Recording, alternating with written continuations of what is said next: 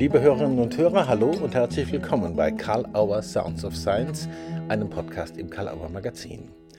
Heute zu Gast ist Bernhard Trinkle, über dessen Werdegang und Bedeutung für die Entwicklung des therapeutischen Feldes in den vergangenen Jahrzehnten hier was zu sagen die Gefahr birgt, etwas Wichtiges doch zu vergessen oder den Rahmen eines Intros zu sprengen. Spezifische und große Bedeutung, so viel sei aber gesagt, hat Bernhard Tränkle durch die Organisation großer Tagungen und Kongresse gewonnen, wie den Weltkongress Evolution of Psychotherapy 1994 mit über 6000 Teilnehmenden, die Teile-Tagungen, die Tagungsreihe Mentales Stärken, die sogenannte Kindertagung, internationale Tagungen in Nepal, Iran und weiteren Ländern und, last not least, als wichtiger Mitorganisator der Kongresse Reden reicht nicht. Wir sprechen über die Bedeutung und die Chancen von Tagungen in Präsenz, über unerwartete und folgenreiche Begegnungen, über ein polnisches Kloster, Political Correctness bei Witzen und Geschichten, Rechtssicherheit und Willkür, therapeutische Strategien und Augenhöhe und über, kein Witz, die Rottweil Laws. Viel Spaß beim Zuhören mit Bernhard Tränkle bei Karl Auer Sounds of Science.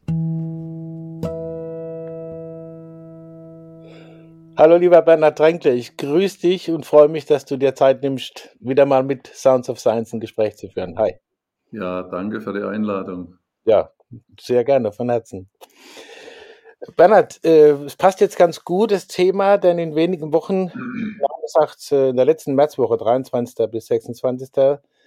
März dieses Jahres, wird die Milton Erickson Gesellschaft am neuen Kongress in Kassel endlich wieder mal in Präsenz tagen können, nach vier Jahren.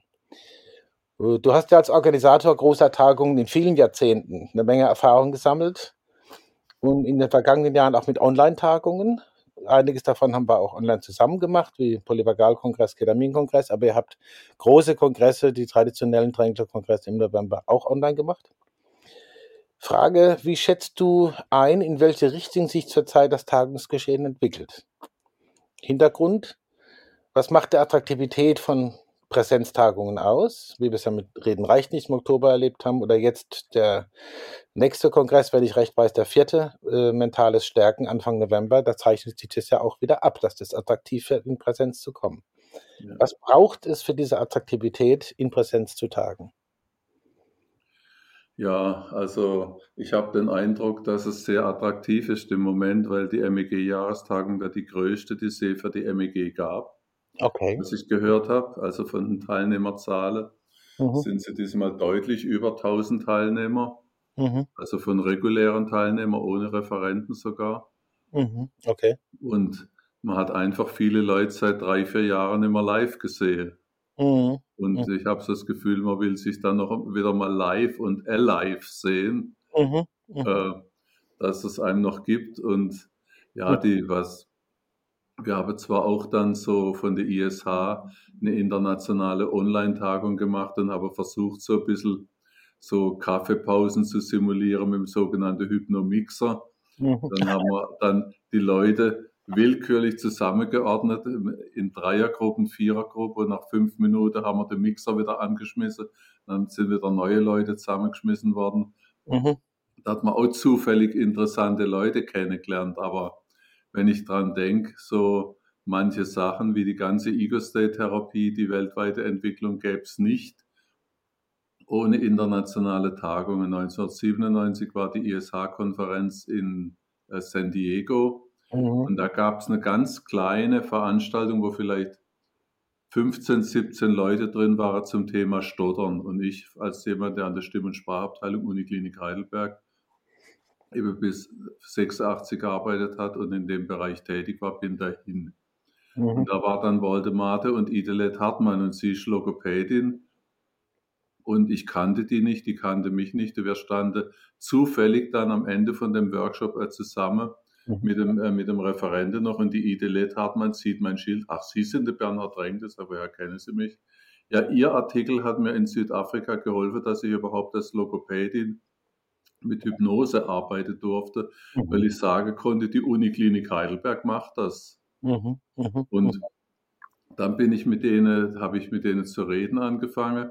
Und meine Frau hat immer den Traum gehabt, dass sie mal in Kapstadt Lehrerin ist. Ach, okay. Und, das, und dann habe ich dann gleich die Chance gesehen, ich kann meiner Frau den Traum erfüllen, mal nach Südafrika zu kommen. mhm. und habe dann eigentlich meiner Frau zuliebe dann angefangen nach Südafrika zu schreiben und habe nur gewartet, bis die Einladung kam. und dann bin ich nach Südafrika und habe mir angeguckt, was die südafrikanische Hypnosegesellschaft macht. Und hat mir der Waldemar da gesagt, klassische Hypnose, Ericksonsche Hypnose und Ego-State. Ich wusste nicht mal, was das ist damals. Mhm, okay. Ich hatte den Namen Watkins gekannt, aber mir hat es nichts gesagt. Mhm, mh. Dann haben wir halt, dann hab, sind wir eben da runtergefahren, da habe ich der Waldemar im Gegenzug auch zum Workshop eingeladen. Und es war dieser legendäre Schlafanzug-Workshop, den er in Rottweil gehalten hat, weil er in so einem braunes Samtanzug zu uns kam und dann kam sein Gepäck nicht mit. Und er ist im Flugzeug in so eine bequeme, so samtartige, äh, so rehbraunen, äh, so einem Hausanzug gekommen und den haben wir dann nach drei Tagen mal gewaschen, dass der Workshop nicht zu geruchsintensiv wurde. Das Gepäck, das Gepäck immer noch nicht da war. Mein, meine Kleider sind viel zu groß gewesen. Mhm. Mhm. Und das war das erste Ego State Seminar und daraus ist dann später dann auch dieser Ego State Weltkongress gekommen mhm. und die ganze letztlich kann man sagen weltweite Entwicklung von der Ego State Therapie kam durch diese zufällige Begegnung in diesem Workshop in San Diego. Mhm. Und, und ähnlich, ähnlich auch dann später in, in, in, äh, äh, in, äh, in Prag, 87, der Weltkonferenz für die, für die, für die, äh, für die Familientherapie. Mhm. Ja. Da haben Gunter Schmidt und ich einen kleinen Workshop gehalten im Mai 87 und der Chris Gleis hat den Workshop, wo er eigentlich hin wollte, nicht gefunden und hat, hat, Tür nach Tür aufgemacht, damit er den Referent findet, den er eigentlich hören wollte. Hat Gunther und mich sympathisch gefunden und blieb spontan bei uns. Mhm. Und daraus hat sich auch ziemlich viel entwickelt. Das ist ein das, sowas kann man halt online nicht ganz simulieren. Klar, man kann auch mal vielleicht auf den falschen Link klicken und auch auf einen Referent kommen, den man sonst nicht kennt und man klickt aus Versehen auf den falschen Link. Aber mhm. bei Live-Tagungen, finde ich, ist die Wahrscheinlichkeit, dass Unerwartetes passiert, dass ja. Innovatives passiert, dass wirklich was Neues kommt, ist, ist größer einfach.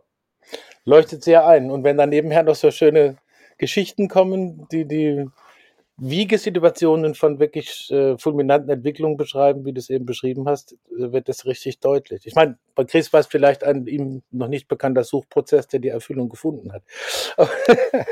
wie auch immer.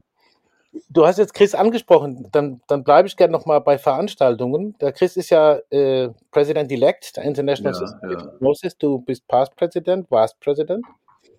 Und äh, ihr habt ja vor, lass mich lügen, äh, 31 Jahren. Auf jeden Fall ist jetzt zum 31. Mal. Ich glaube, 91 oder so muss das gewesen sein oder so, ja. Da ist äh, die, die Seminar- und Supervisionswoche mit dem schönen Titel Util Utilization, glaube ich. Ja, ist der Wigri in Nordostpolen. Ich bin ja da auch jetzt seit ein paar Jahren immer und sehr erfreut. Da findet viel Spannendes statt, inhaltlich. Äh, aber auch nochmal die allgemeine Frage, wie wichtig ist gerade in Zeiten, die wir erleben, dass solche internationalen Treffen stattfinden. Du hast schon ein Stück was davon angedeutet, aber das ist ja sehr international. Da kommen ja Leute aus der ganzen Welt hin, insbesondere als Referierende auch. Wer kommt diesmal und mit, mit Beiträgen in Wikri? Und wenn du zurückblickst, was gibt es da an Entwicklungen, die ohne diese Präsenztagungen nicht entstanden wären? Naja gut, es war in Polen schon ein Stück weit auch so ein Projekt von europäischer Aussöhnung. Mhm. Uns hat mal irgendeiner gesagt, es ist vermutlich das am längsten existierende erfolgreiche Ost-West-Projekt, weil es direkt nachher noch eigentlich zu Zeiten der Start war, so zu Zeiten, wo fast die Mauer noch stand. Also mhm. war ich mhm. zum ersten Mal in Polen mhm. und mhm. habe dort referiert und die Anfänge kamen von dort her. Mhm. Ähm, und dann hat man das schon am Anfang jetzt schon sehr bewegende Sache gegeben, weil dann das Kloster ist noch ziemlich kaputt gewesen aus dem Zweiten Weltkrieg mhm. zu der Zeit und so das Wissen, oh, mein Vater ist im Krieg gewesen, mein, mein Großvater ist im Krieg gewesen, äh, Chris Vater ist im polnischen Generalstab gewesen, ist in deutscher Kriegsgefangenschaft gewesen. Mhm. Mhm. Also da hat dann schon auch ein Stück weit, hat man dann äh, das so als Möglichkeit gesehen der Aussöhnung und irgendwo, wir sitzen am Lagerfeuer, wo sie früher aufeinander geschossen haben. Ne? Also mhm. das war dann schon irgendwie dann Also der Kontakt. Da habe sich dann angefreundet, also mhm. wo dann, der Chris erzählt dann immer, wo er seine Kinder gefragt hat, was wollt ihr jetzt als Zweitsprache lernen, wollt ihr Französisch oder Deutsch lernen? Ja, was ist da die Frage? Natürlich Deutsch, wir haben deutsche Freunde. Mhm. Das mhm. dann, und solche Sachen. Ne?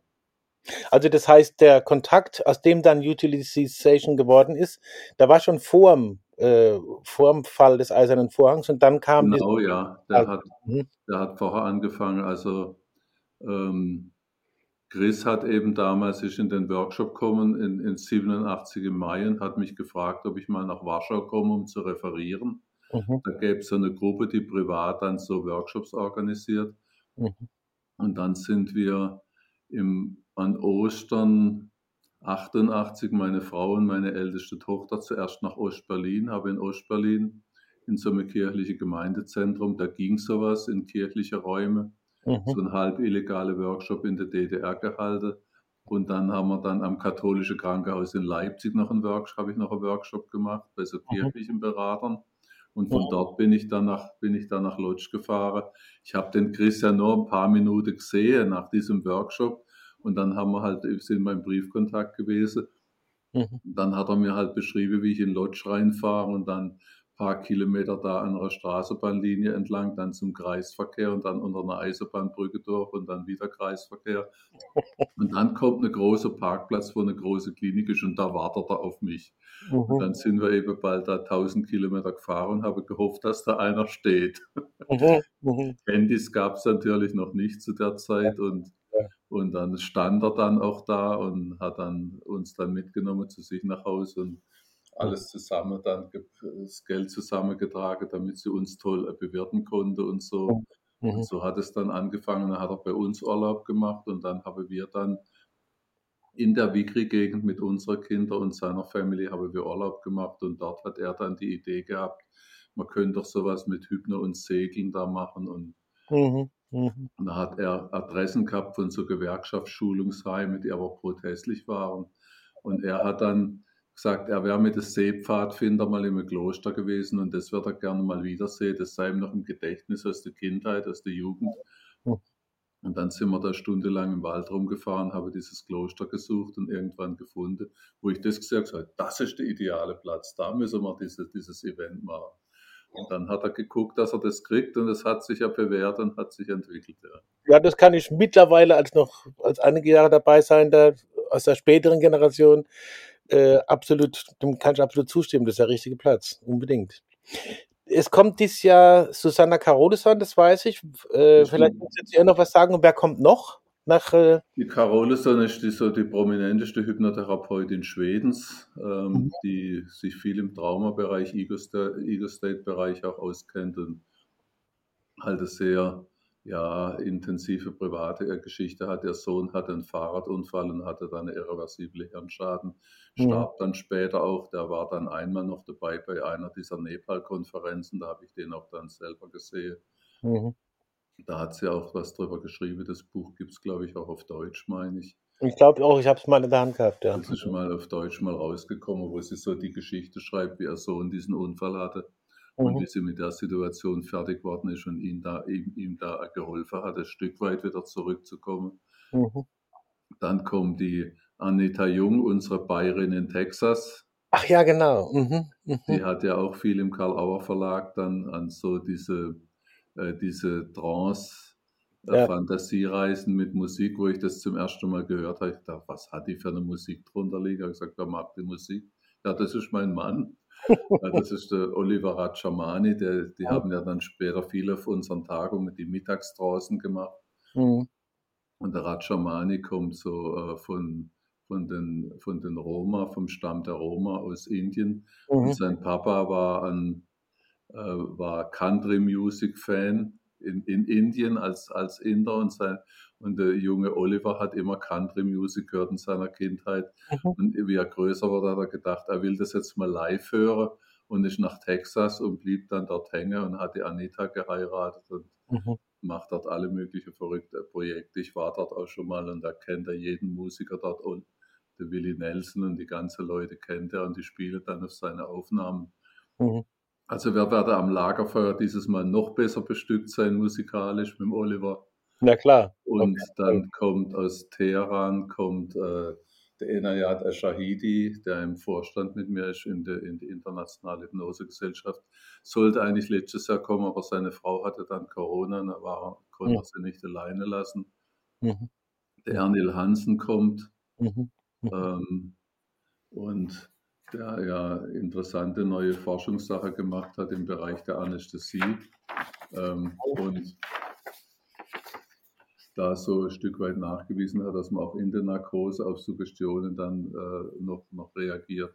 Mhm. Und der Reinhold Bartel, Milton Erickson Institut okay. Innsbruck. Mhm. Also wir haben und eine Corneli Schweizer, Chris Gleis, ich und du, kannst mhm. auch was machen. Daniel, unser der, der Mr. Wigri, der das Ganze organisierte, Daniel.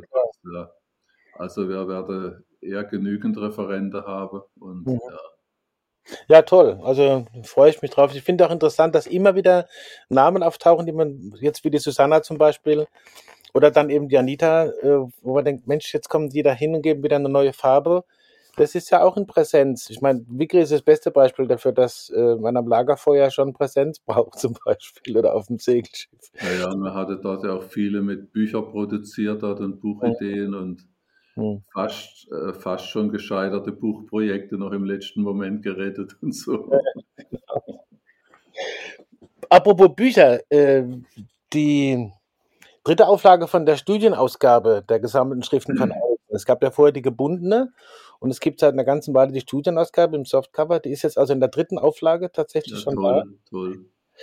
Wie aktuell ist Milton Erickson? Mal ganz so direkt gefragt. Was dürfte sich vielleicht noch entwickeln? Ich bündel mal ein paar Fragen zusammen. Also wie aktuell ist er? Was dürfte sich noch entwickeln? Wo geht's hin?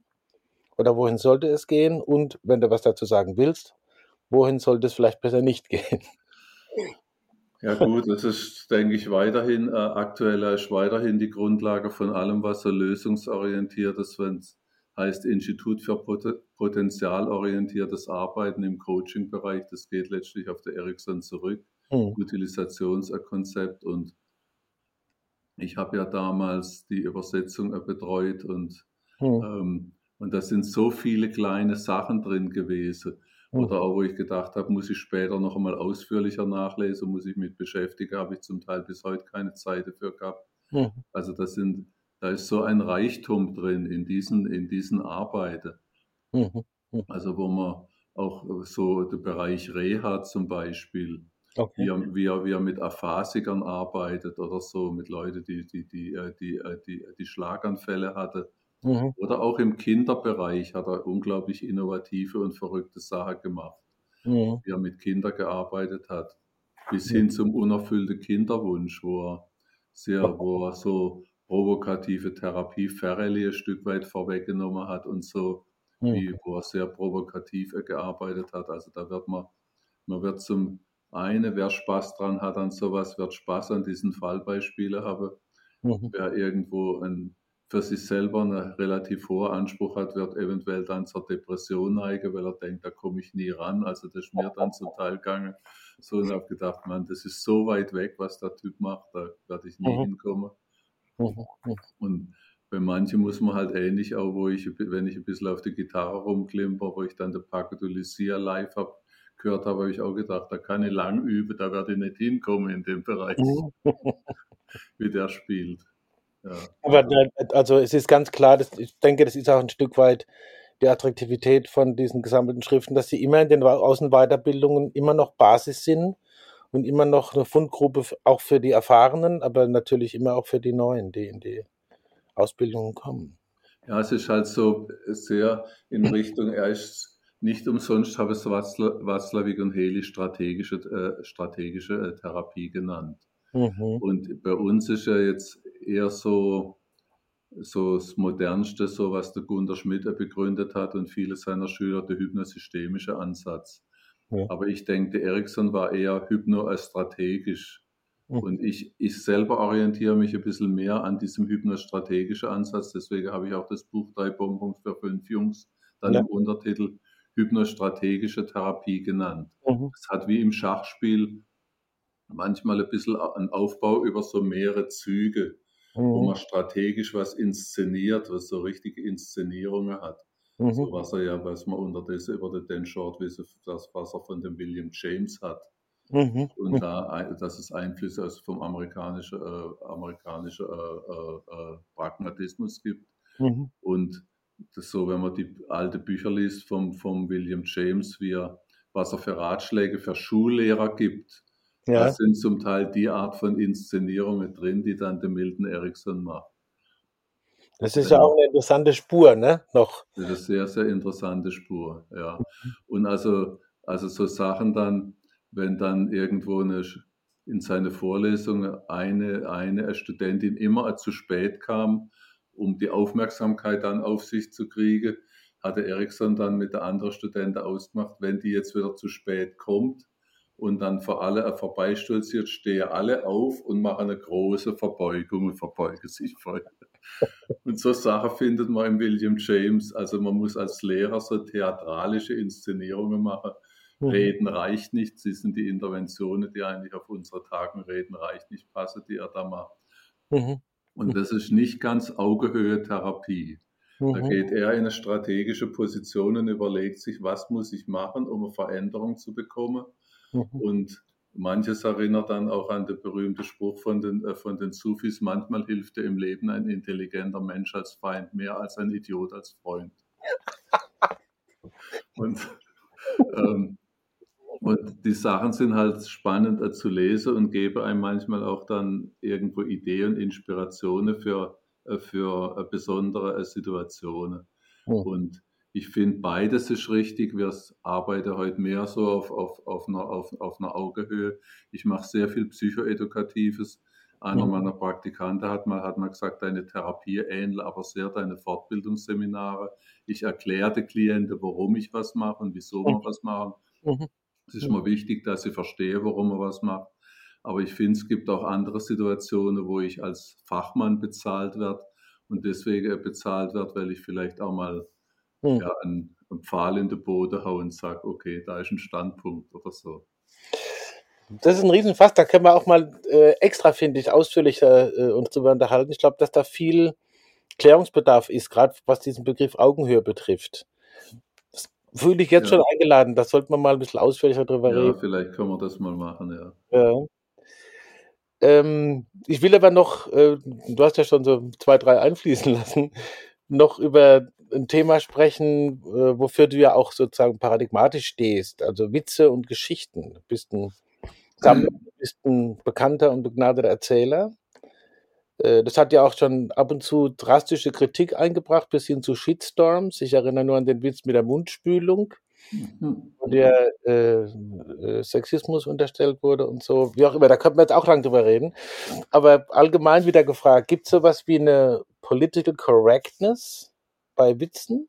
Äh, besonders im therapeutischen Kontext, würdest du das sagen? Oder ist das zu simpel? Ja, Im therapeutischen Kontext denke ich, da muss man sich äh, da kann man nicht alles bringen und alles sagen. Da gibt es natürlich irgendwas, dass man sich überlegt, was kann man erzählen, was ist, was ist da in Ordnung. Mhm. Im privaten Kontext bin ich natürlich auf dem Fest, manchmal dann merke ich, oh, jetzt fällt mir der Witz ein, der passt da nicht hin. Privat erzähle ich ihn meistens trotzdem und denke, ich habe ja noch andere Freunde. Aber in einer, in einer beruflichen Situation geht es sowas natürlich nicht. Das ist auch gar nicht, das geht nicht. Ich erzähle sehr wenig Witze eigentlich in meine Therapie. Mhm. Ich erzähle in Stottertherapie, habe ich einen Standardwitz, den ich benutze, einen Stottererwitz, weil da absichtlich gestottert wird und die Stotterer müssen den dann mit absichtlichem Stottern dann erzählen. Da hat aber das geht es um das Stottern und nicht um den Witz. Mhm. Ähm, mhm. ich benutze viel von diesen Sprüchen, die in dem AHA-Handbuch sind. Mhm. Wenn du am Abgrund stehst, ist Vorbeugen nicht mehr besser als heilen oder sowas. Und, äh, Alkohol ist keine Antwort, aber du vergisst beim Trinken die Frage. Aber diese, diese Sprüche benutze ich, so kurze Sachen benutze ich, aber Witze erzähle ich praktisch nie in meine, in meine, mhm. in meine, in meine, in meine Therapie. Das ist relativ selten. Es ist ja wahrscheinlich auch ein bisschen ein Risiko drin, weil ein Witzer in seiner Pointe gerade Unvorhersehbarkeit drin sich drin hat und da weiß man nicht mehr, wie man das jetzt strategisch einordnen soll, eventuell. Ist das nur eine Hypothese von einem Laien? Ja, gut, meinst muss ich erzähle ja eine Geschichte, weil sie irgendwie eine Botschaft hat oder weil sie da, weil sie da eine Intervention dann vorbereitet.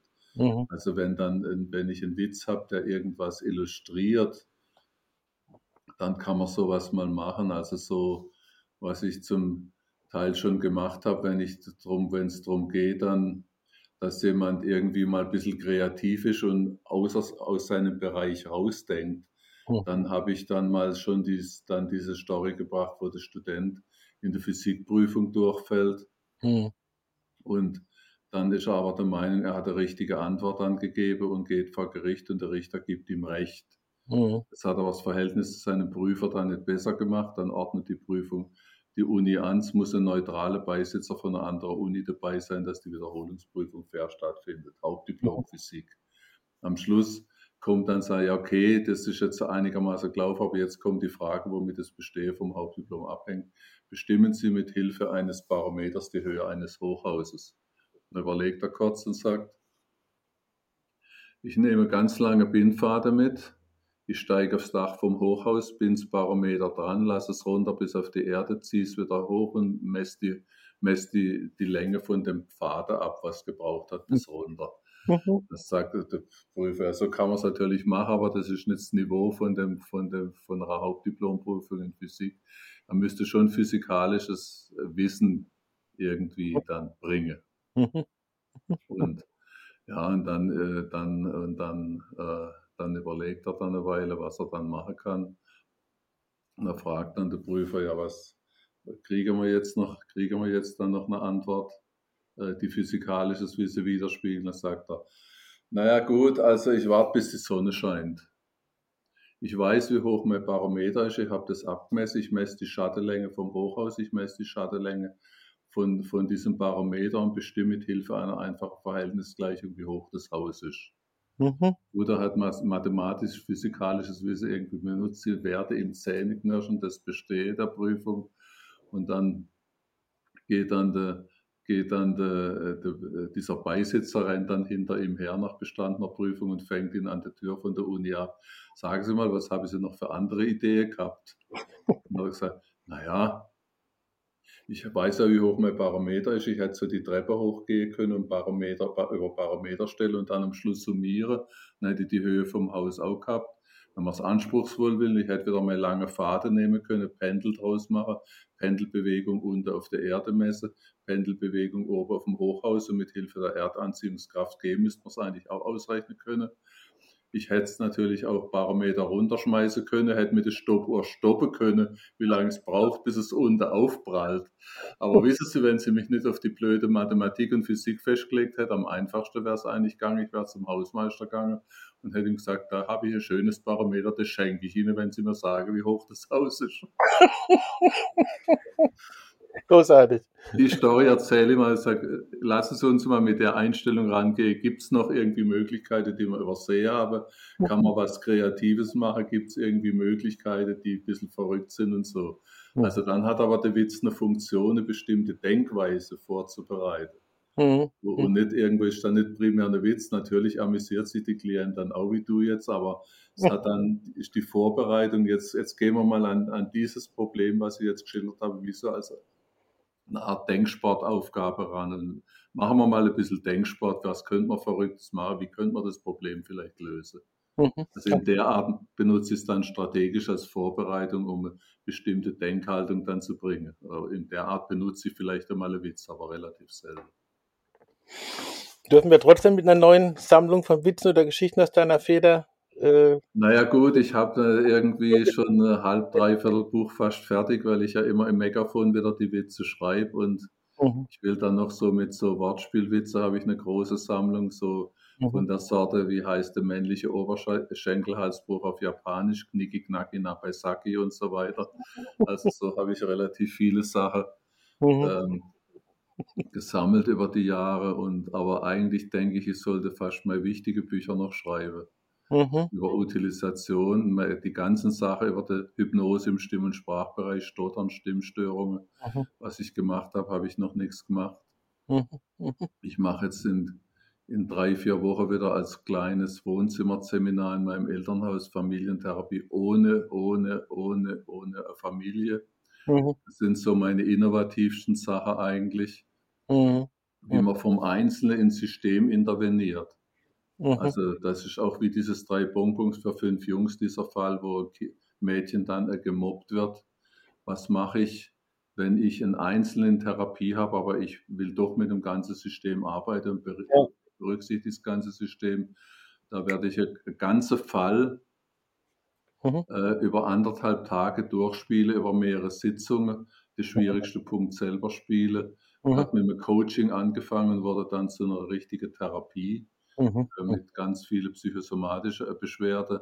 Und da habe ich sehr viel Material dazu und das gäbe ein Buch, was ja, mhm. was auch, was ich mit Gunter Schmidt zusammen machen könnte. Der hat auch sehr viel Material, aber müssen wir mal gucken. Also es gibt noch genügend Ideen für neue Bücher, von daher wird es, aber ich muss eigentlich bin ich ganz anders, nur komme ich nicht immer dazu. Ja. Aber lass dich nicht aufhalten, ist klar. Gut, dass ich gefragt habe.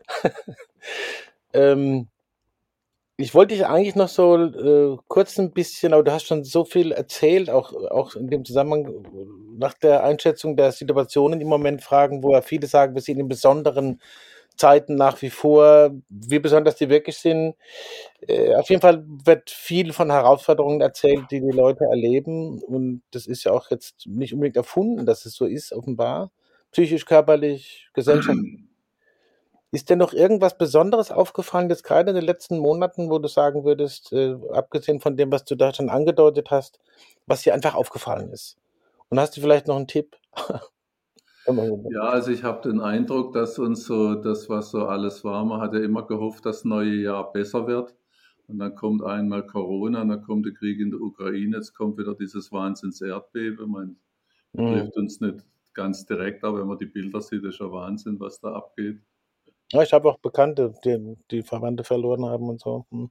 Ja, also es ist ähm, und was bleibt uns übrig? Irgendwo, irgendwo vielleicht irgendwo drüber nachzudenken. Gibt es posttraumatische Belastungsstörungen, aber es gibt auch, wenn man anders drüber nachdenkt, posttraumatische Reifung und posttraumatisches Wachstum.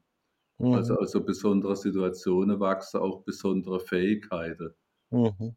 Mhm. Also das, ich glaube, dass dann auch so aus den, den Leuten, die dann in Krieg und in, in und äh, Krieg und in, und, in, und, und, und in Gefangenschaft waren, das hat besondere Leute geprägt. Mhm. Ähm, und wenn man jetzt in, wenn man jetzt, wenn man jetzt in die, wenn man jetzt in die Ukraine reinguckt, man wird zum äh, von, von einem äh, Comedian wird man zum Weltpolitiker, vom Boxweltmeister zum Bürgermeister von Kiew.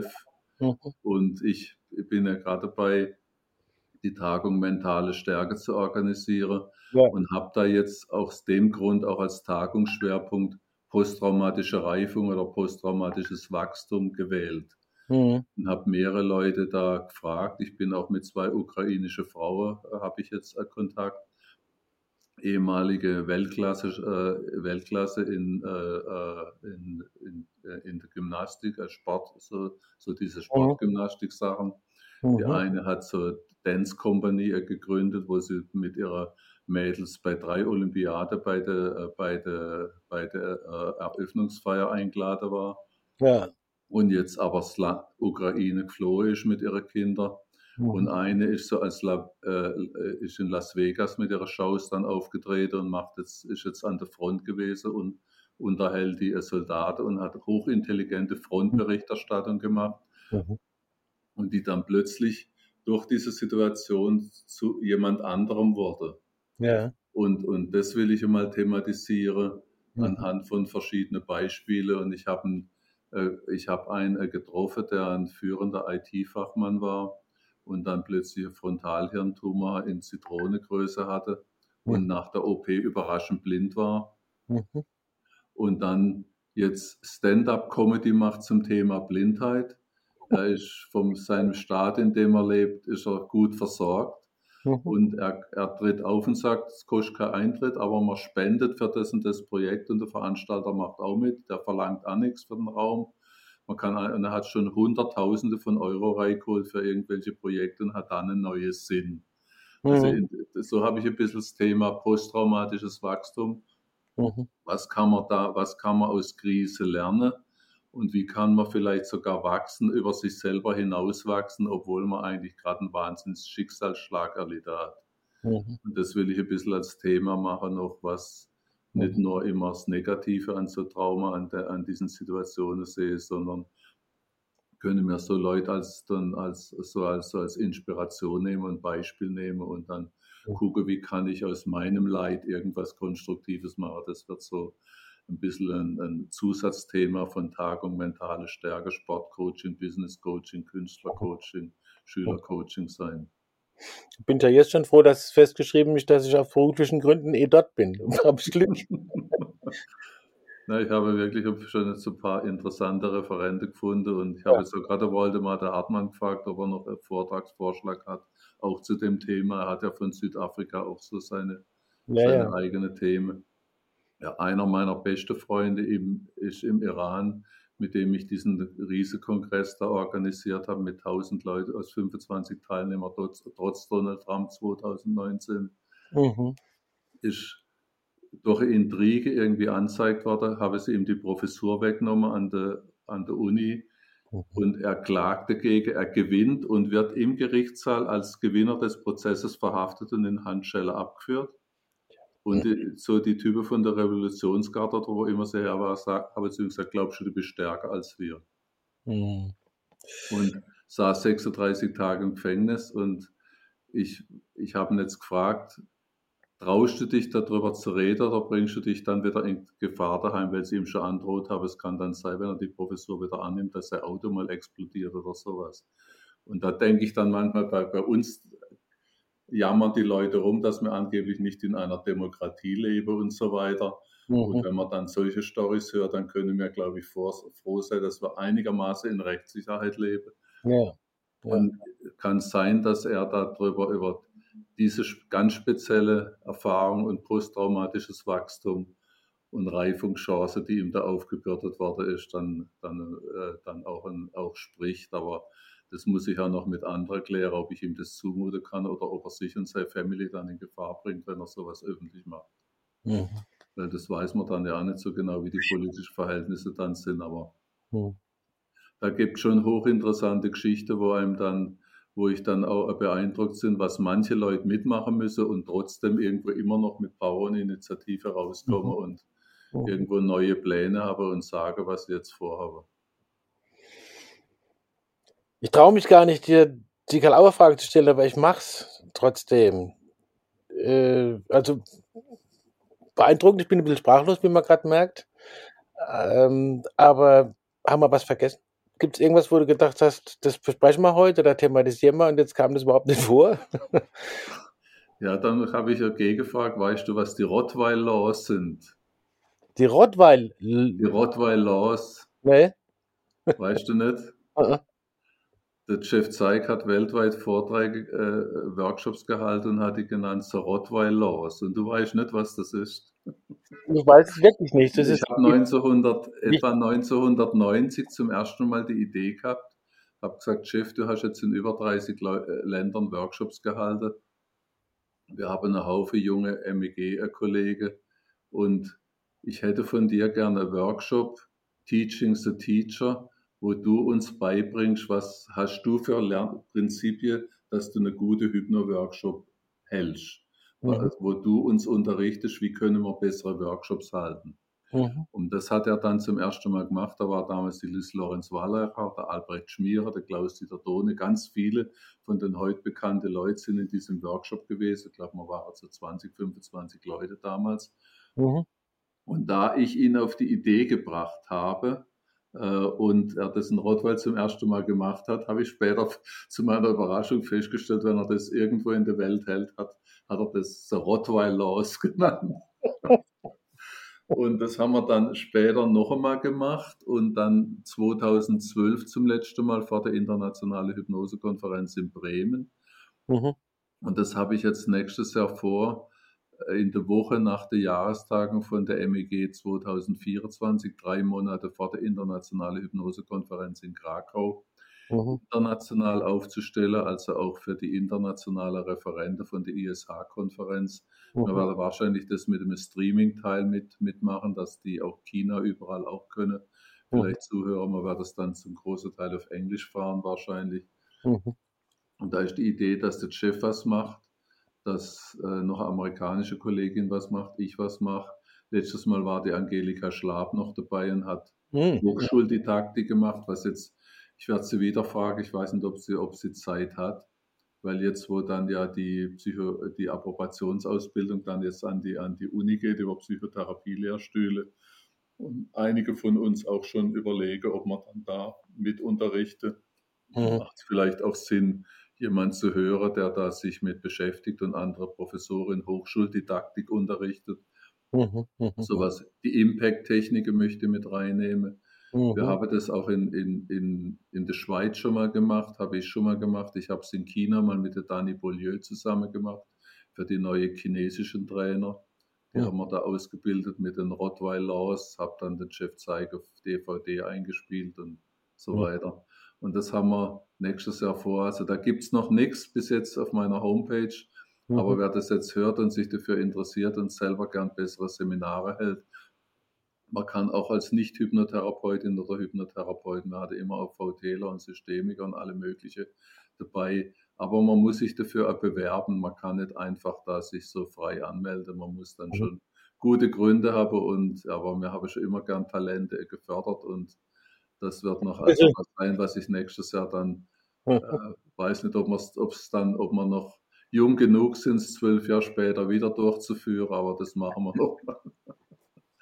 Also auf jeden Fall, ich merke mir jetzt das Stichwort Rottweil los.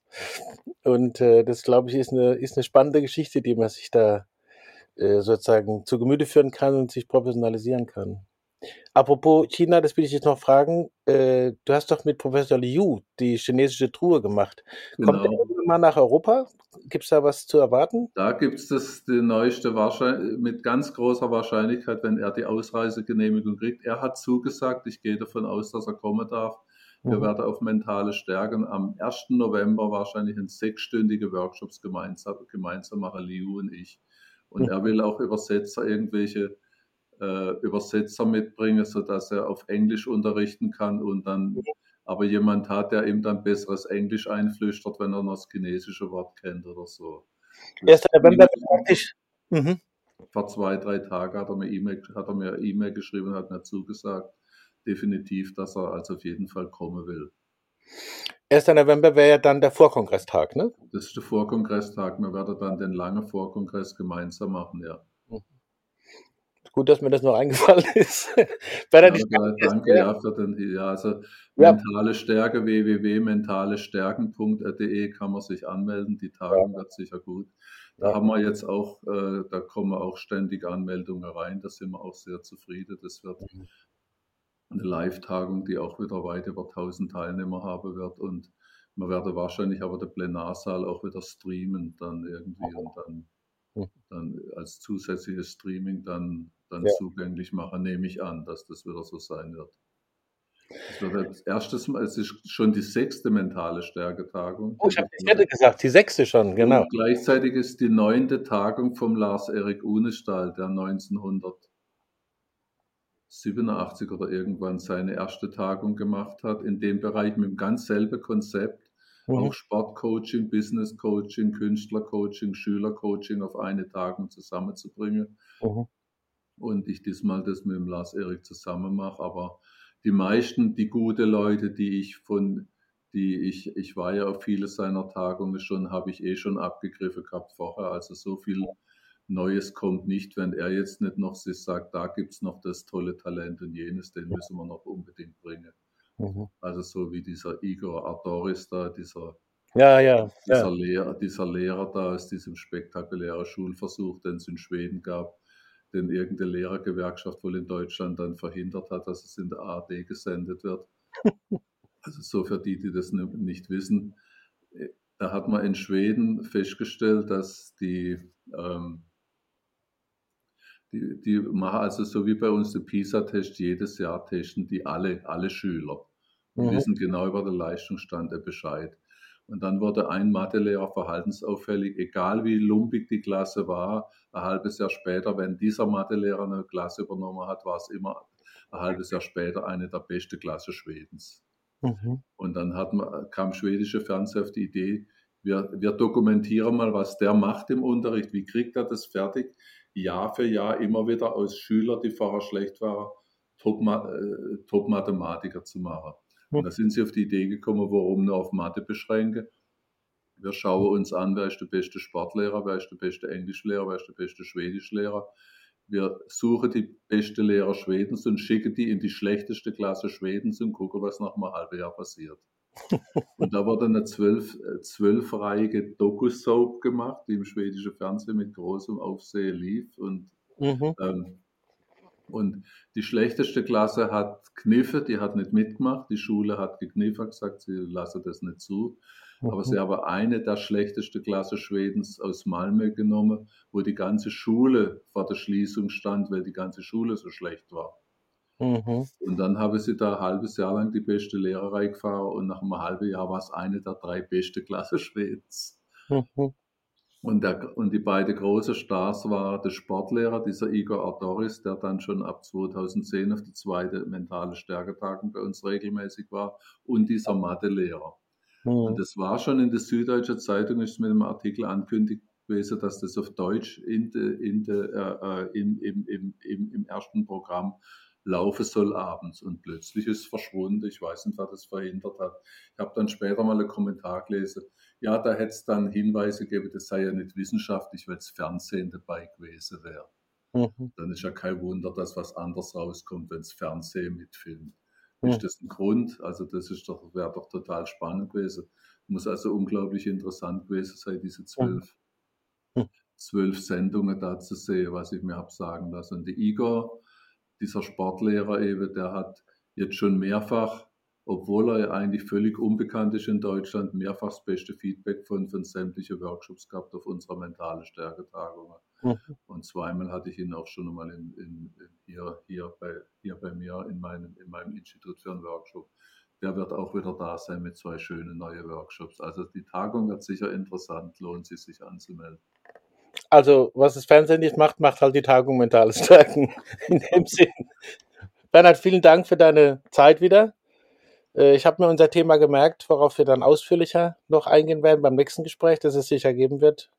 Da könnte man mal eine schöne Diskussion auch machen zwischen der Augenhöhe-Spezialisten und mir und so. Das genau. haben wir ja schon mal ansatzweise mal probiert, aber ja. Da werden wir uns wahrscheinlich nicht einig oder man rede vielleicht doch lieber getrennt. Man kann da getrennte Spuren aufnehmen und sie dann zusammenführen. Ja. Bernhard, vielen Dank. Wir sehen uns bald wieder und ich freue mich drauf. Und bleib gesund, dass alle Projekte. Okay, und schick mir dann den Link von diesem, wenn ihr das dann rumschickt, dann kann ich das auch weiter unter das Volk bringen. Sehr gerne, mache ich auf jeden Fall. Okay. okay. Ciao, lieber. Danke. Bernhard Tränkle bei Karl Auer Sounds of Science. Vielen Dank. Karl Auer Sounds of Science gibt es unter anderem bei Apple Podcasts, Spotify, Soundcloud, Amazon Music, einfach überall, wo es Podcasts gibt. Hinterlasst uns jetzt gerne eine 5-Sterne-Bewertung oder schreibt eine Rezension. Wir freuen uns über das Feedback. Wir möchten noch hinweisen auf die weiteren Podcasts im Karl Auer Magazin, die Autobahn-Universität mit den Vorlesungen und Vorträgen echte Hits der 1990er Jahre aus der systemischen Szene und darüber hinaus, Heidelberger Systemische Interviews gemeinsam mit dem Helmstedin-Institut, die Podcast-Reihe Sich sicher sein mit Herbert Grassmann und interessanten Gästen aus Beratung, Wissenschaft und Sport. Ute Clement und Ante Tschira machen den Wahrnehmungspodcast Frauen führen besser. Fritz B. Simon gibt Einblicke in sein Werk Formen Reloaded im gleichnamigen Podcast. Dies und vieles andere regelmäßig im Karl-Auer Magazin auf www.karl-auer.de. Besuchen Sie dort auch gerne unsere gesamte Website, stöbern Sie im Programm mit den aktuellen Neuerscheinungen und dem Magazin. Jetzt aber danke für die Aufmerksamkeit und bis zum nächsten Mal bei Karl Auer Sounds of Science.